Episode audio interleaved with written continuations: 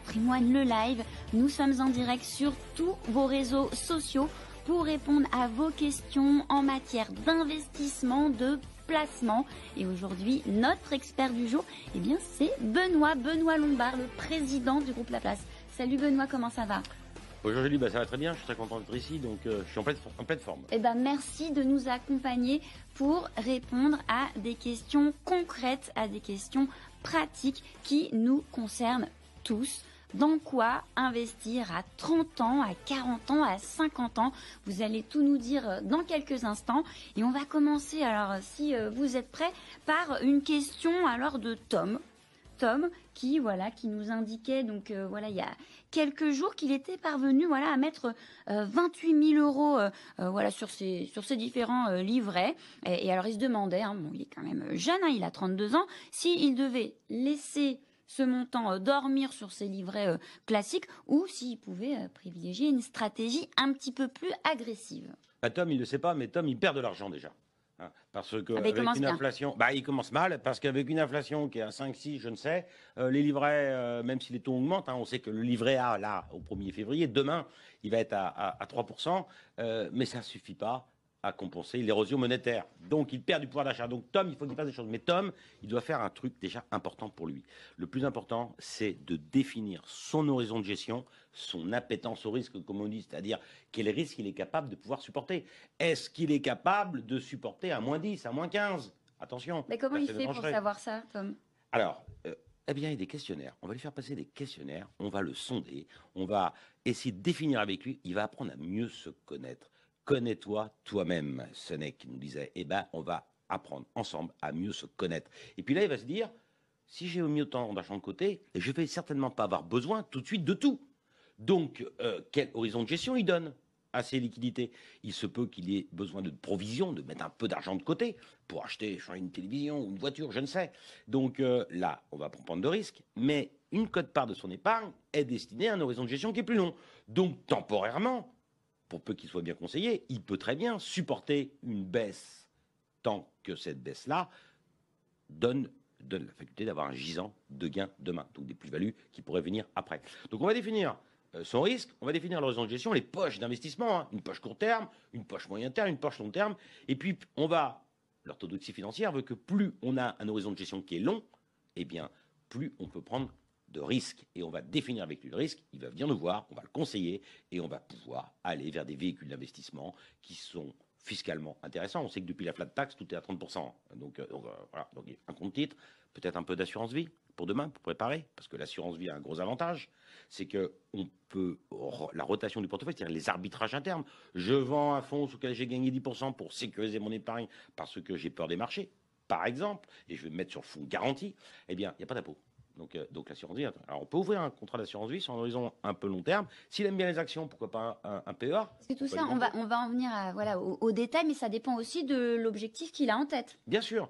Donc, définissons ensemble les horizons de gestion.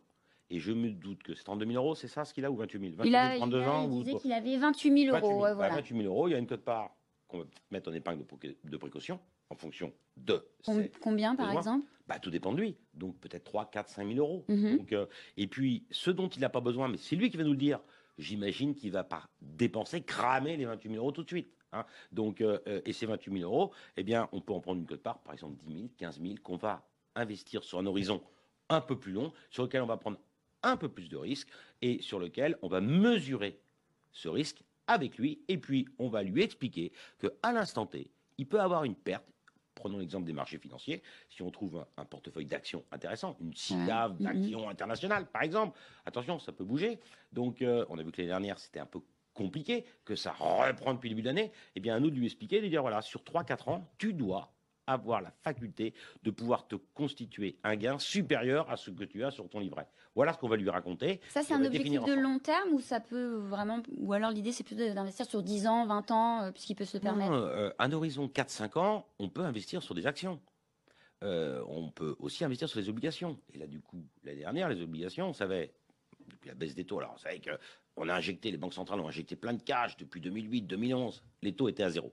Les taux aujourd'hui, c'est 2,5-3% sur des emprunts d'État. Sur des obligations d'entreprise, on peut trouver du 6, 7, 8%. À un horizon de 3-4 ans, bah, on peut acheter une SICAV obligataire, corporate, hein, buy and hold, c'est-à-dire une, une SICAV qui détient des obligations qu'on va conserver pendant 3-4 ans, l'horizon de gestion. On est de rentabilité de 7 à 8 et puis, euh, euh, à l'échéance, on va restituer le capital et on aura ce rendement qui sera largement supérieur à ce qu'il pourrait obtenir. Pas... Mais temporairement, hein, une semaine, un mois, en fonction des taux, bah, ça peut, on peut perdre un peu. Mmh. Donc, on, fait on construit un portefeuille comme ça. Euh, et puis après, on trouve le véhicule d'investissement.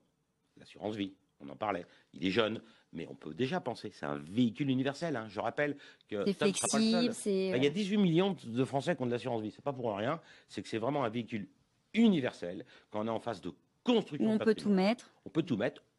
L'argent n'est pas bloqué. Hein. je, ça, je, redis à Tom comme à tout le monde, l'argent n'est pas bloqué. Oui, c'est juste la fiscalité qui peut être plus intéressante au bout de 8 ans, mais il n'y a rien qui est bloqué. Exactement, rien n'est bloqué. 100% de l'épargne est disponible. Donc, euh, euh, et au bout de 8 ans, on a même une petite carotte fiscale. Je rappelle que les 8 premières années, on a mis 100 dans le contrat. Supposons qu'il vaille 110 au bout d'un an et demi. Si on retire 55, la moitié, il n'y a que 5 d'impôts. Il y a une formule de calcul qui est sympa. Et là, on a 30%, la flat tax. Donc euh, euh, Macron a remis, le, président Macron a remis la fiscalité à l'endroit, c'est-à-dire que c'est pas la fiscalité qui va présider euh, aux investissements. Donc on peut mettre un, de l'assurance vie, on peut peut-être ouvrir, je disais aussi un PEA. Un PEA et puis on peut lisser les investissements dans le temps. Hein. on n'est pas obligé de tout mettre. On peut mettre par exemple 5 000 euros dans un PEA, horizon là un peu plus long, peut-être 5-8 ans. Il met 5 000 euros. Et on prend combien de lignes sur le, PEA On lisse la prise de risque Non mais où on aime boursicoter. Mais c'est un vrai métier. Ah, il faut avoir du temps aussi. Il faut avoir du temps. Donc, il ne faut pas euh, avoir le cœur bien accroché parfois, surtout l'année dernière. Donc, euh, euh, où on fait confiance à des professionnels. Et on peut dire, je vais investir 5 000 euros. En lissant mes 5 000 euros, par exemple, 500 euros tous les deux mois, sur un horizon, si je ne me trompe pas, ça fait 20 mois, donc un an et demi, un peu plus d'un an et demi. Et comme ça, on lisse le prix d'achat sur une SICAV d'actions européennes très large, hein, donc, et qui nous permettent d'aller de sélectionner un bon gérant quelqu'un qui a fait ses preuves. On a tout un tas d'outils qui permettent de noter les gérants. C'est le travail de professionnel. Il peut se faire accompagner. Il est le bienvenu. Alors, qu'est-ce qu'on fait effectivement? Est-ce qu'on met ces 5000 euros et on passe par euh, une société de gestion euh, agréée par l'AMF Comment on fait? Est-ce qu'on passe par sa banque? Comment on, peut voir des gestionnaires de patrimoine. Je suis gestionnaire de patrimoine indépendant, comme on est, c'est-à-dire que j'ai ma propre, propre entité. Euh, on peut potentiellement plein, plein, plein, plein, plein de produits à proposer. L'univers de la gestion est si vaste qu'on est là, on est un filtre. Hein. donc, Tom et puis cet univers-là, où il peut aller voir sa banque et puis lui demander euh, euh, ce que la banque lui proposerait comme SICAV d'actions européennes dans un PEA où il va investir en lycée. Hein. Lissons le prix d'achat. Donc comme ça, on n'investit pas au plus haut, pas au plus bas, mais on a un prix moyen hein, qui est, euh, permet eh bien, de juguler les fortes hausses ou les fortes, euh, fortes baisses.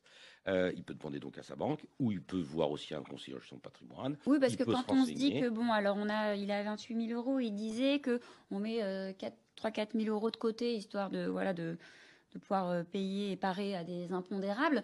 Donc du coup, bon, il reste quand même euh, les 23 000 euros euh, de côté. On peut aller voir avec ces montants-là, on peut aller voir un, gestionnaire de, patrimoine. On n'est pas obligé d'avoir un million d'euros. On n'est pas du tout obligé. Je rappelle que pour les gestionnaires de patrimoine indépendants, la moyenne, le stock moyen confié de patrimoine à des gestionnaires de patrimoine indépendants, c'est 150 000 euros. Alors certes, c'est plus que notre ami, mais notre ami est très jeune. Oui, il est très jeune. Hein il y a un donc, début à donc euh, on a accès à 28 000 euros à des conseillers qualifiés qui vont lui délivrer le meilleur conseil en fonction de ses besoins.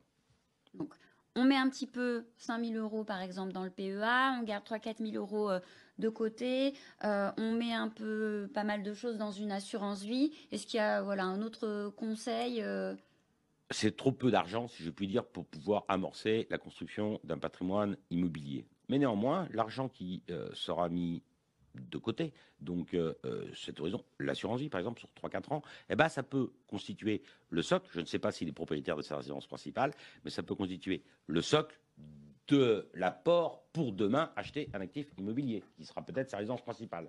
Ah, pour coup, on sait que c'est euh, tangible et résilient. Et puis surtout, il y a un super avantage pour acheter sa résidence principale, c'est qu'on a l'assurance d'essai.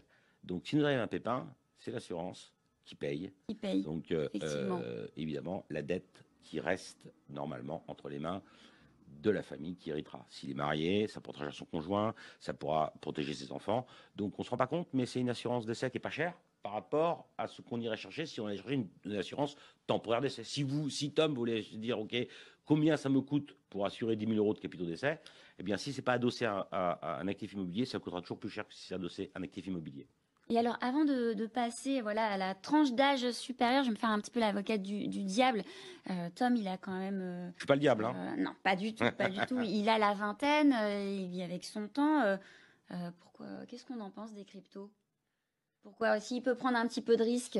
Alors, crypto, actif, pas crypto-monnaie, parce que je vous déconseille. Je ne pas hérisser, hein, mais voilà. Euh, crypto euh. Crypto. Euh, je défie avec quiconque d'acheter une baguette de pain avec une quinte de Bitcoin. Bah, ah ben, moi, je voulais acheter mon appartement en crypto. je ne sais pas si le notaire qui réalisera la vente sera d'accord pour payer. Je rappelle que la monnaie légale en France, c'est l'euro. Bon, ah, donc, non, mais plaisanterie sur les cryptos. c'est un actif. Quelques rappels de base. quelques rappels de base. c'est un actif qui est non régulé. Donc, et on sait qu'il y a eu des scandales qui ont fait que les épargnants ont tout perdu.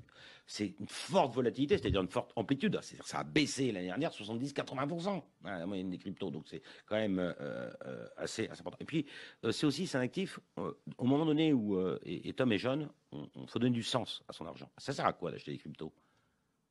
Ça, ça ah oui, surtout que les jeunes veulent donner du sens, ils veulent comprendre eh, Eh bien, aujourd'hui, l'impact, la notation de tous les investissements financiers qui ont un impact social, sociétale, dans l'écologie, dans euh, euh, euh, l'économie, est important. La crypto, ça ne sert à rien là-dedans. Donc moi, je préférerais que notre ami aille investir dans des vrais PME qui créent de l'emploi, aille aider des entreprises en achetant leurs obligations. Donc, par exemple, dans quoi on investit. Que, on sait dans quoi on investit. Même l'argent qui est sur le livret A est recyclé dans l'économie, puisque ça permet, bien sûr, d'être utilisé par Caisse des dépôts pour le financement d'actifs immobiliers, et notamment pour ceux qui sont les moins aisés. Donc, ça a du sens. Il faut donner du sens. Et les cryptoactifs, si je devais rester uniquement sur le premier élément, le plus important, ça n'a pas de sens dans un moment donné où le monde a besoin d'avoir du sens. Merci Benoît. Bon, on va vite passer à, Olivier. Hein. Olivier, il vient juste d'avoir 40 ans. Il nous dit qu'il est euh, propriétaire d'un bien à Lyon. Il a deux enfants et il a bah, donc 50 euh, 000 euros à placer. Il se demande ce qu'il faut faire. Est-ce qu'il doit jouer la carte de la sécurité en vue des futures études de ses enfants ou alors ce qui peut un petit peu euh, euh, booster un peu euh, bah, ses placements en optant pour voilà, des supports un petit peu plus dynamiques ou des stratégies plus dynamiques. Alors on a le stock, et hein, on n'a pas, le, pas les revenus hein, d'Olivier non plus. Là. mais supposons qu'il ait des revenus suffisants parce que s'il est propriétaire, son immobilier, Olivier, c'est oui. ouais, c'est sa résidence mm. principale, hein, je présume. je présume qu'il n'y a plus de dette. Bah, en tout cas, il ne nous l'a pas dit. Donc, supposons qu'il y en ait plus et qu'il y a 50 000 euros, c'est quand même une somme relativement conséquente. il est déjà doté en actifs immobiliers, donc on peut diversifier. Et à 40 ans, on est en étape en pleine et entière de la construction d'un patrimoine. on consolidera plus tard, mais là, on est vraiment en construction. On est là, on rembourse son prêt. On a, on a des revenus qui sont plus conséquents qu'à 30 ans théoriquement, on est en pleine force de l'âge, donc c'est le moment où il faut y aller, si je puis dire. Donc les 50 000 euros, là encore, toujours dans le cadre de l'horizon de gestion, garder une épargne de précaution. Hein. Je présume que les 50 000 euros, c'est un montant dont il n'a pas besoin à court terme. Et eh bien là, on peut encore utiliser le véhicule universel, hein, qui est l'assurance vie. On peut euh, investir dans un PEA. On revient toujours à l'assurance vie. Et eh oui, mais c'est vraiment c'est la boîte à outils de la gestion privée. Est-ce qu'on peut en ouvrir plusieurs? On peut ouvrir autant de contrats qu'on veut. On peut avoir quatre contrats. On peut ouvrir autant de contrats qu'on veut. On peut mettre à l'intérieur deux fonds garantis. On peut mettre à l'intérieur des actifs, des actions des obligations. On, peut mettre du private equity aujourd'hui, c'est-à-dire des euh, sociétés non cotées. Hein. Je rappelle que la loi Pacte en 2019 a donné cette faculté-là. Utilisons-la sur un horizon de 5, 6, 7 ans. Ça peut avoir du sens. Et là, ça draine vraiment l'épargne, son épargne vers l'économie réelle avec des rendements qui sont plus intéressants. Comme pour Tom, si je puis dire, ça peut, on peut supporter des hausses, des baisses, mais sur un horizon de gestion de 5, 6, 7 ans, ça peut avoir du sens, un peu de private equity, pas beaucoup, hein, 4, 5 000 euros, euh, mais c'est déjà un, montant, un montant conséquent. Et puis, euh, en fonction de son appétence au risque, parce qu'il euh, peut avoir... Un oui, parce que là, pareil, c'est toujours défini en ah fonction ben du profil Il peut avoir un horizon de gestion long, mais s'il ne supporte pas à moins 15 ou à moins 20, mm. à un moment donné, qu'on peut avoir sur les marchés, là, du coup, son cœur va faillir. Et il ne s'agit pas que de mettre à mal la santé de notre ami. Donc, un peu de private equity dans l'assurance vie, un peu euh, d'action, là encore, donc euh, de l'obligation, on construit un portefeuille, euh, le PEA, là encore, hein, PEA ou PEA, PME, pour donner l'épargne, là encore, dans les sociétés cotées ou non cotées aussi, parce qu'on peut mettre dans le PEA des sociétés non cotées. Donc, euh, le lissons le prix d'achat, toujours pareil, hein, donc on, peut y aller par fraction, entre 12, 18, sur 12, 18 mois, 20 mois. Euh, et puis aussi, peut-être euh, commencer à regarder euh, la retraite. Mhm. Hein, on, est, on est le 31 janvier aujourd'hui, il y a des manifestations contre la réforme des retraites. On sait en tout état de cause qu'il y aura un problème de financement de nos retraites. Euh, là, on a créé, hein, donc en 2019, la loi Pacte, hein, le plan d'épargne retraite, qui permet de défiscaliser, puisque s'il a euh, cet argent, Olivier, c'est qu'il a gagné. Donc, euh, euh, ou il a hérité, mais s'il a gagné, il a supporté l'impôt. Euh, si on investit euh, dans un plan pour sa retraite, on peut l'ouvrir et puis euh, mettre euh, 100 euros, 200 euros par mois hein, donc ce qui est des sommes relativement modiques, euh, et en licence, ça permet de défiscaliser. Supposons qu'ils mettent 200 euros par mois sur un véhicule comme ça. Euh, au bout d'un an, ça fait 2400 euros. Et ces 2400 euros, eh ben, ils vont être déduits de sa masse d'impôt. Donc ça réduit son assiette d'impôt. Et donc, supposons qu'il ait une tranche d'impôt à 30%, eh bien 2400 euros, ça fait, si je ne m'abuse, euh, de 750 euros, un peu moins de 750 euros d'économie d'impôt. Et puis il a une cagnotte qui sera disponible pour demain. Donc, euh, et demain, c'est quoi? C'est sa retraite. Mais s'il a un pépin de vie, Hein, je rappelle, ça c'est très important. Donc euh, le PER permet de débloquer l'épargne si son conjoint décède, malheureusement, s'il y a une situation de handicap, s'il n'a pas sa résidence principale et qu'il est obligé d'acheter une résidence principale, une nouvelle résidence principale, il peut débloquer l'argent dans le plan d'épargne retraite. Donc il y a des facultés de sortie anticipée. Et puis il y a une faculté de sortie à la retraite euh, en capital ou en rente à son choix. Donc on peut déjà commencer à penser sur un horizon très long. Donc euh, d'investir des sommes relativement modiques par rapport à la situation d'Olivier qui euh, ben, vont lui permettre de se constituer un patrimoine dans un cadre fiscal sympathique. Et on va passer à la question euh, bah, d'Evelyne. Evelyne qui a euh, 55 ans. Elle nous dit qu'elle est mariée. Elle a trois grands-enfants euh, qui sont donc à la fac pour certains. Mais alors elle s'inquiète. Ouais, bah voilà, on y est. hein, pour, sa, pour sa retraite, elle ne sait pas trop euh, où euh, elle peut euh, placer euh, ses économies, sachant qu'elle a 32 000 euros euh, de côté. Et elle se demande si elle doit les garder de côté euh, pour euh, voilà, euh, aider éventuellement euh, ses enfants ou euh, les placer euh, sur euh, des supports bah, voilà, pour euh, stabiliser un petit peu sa situation quand elle sera à la retraite. Bien sûr.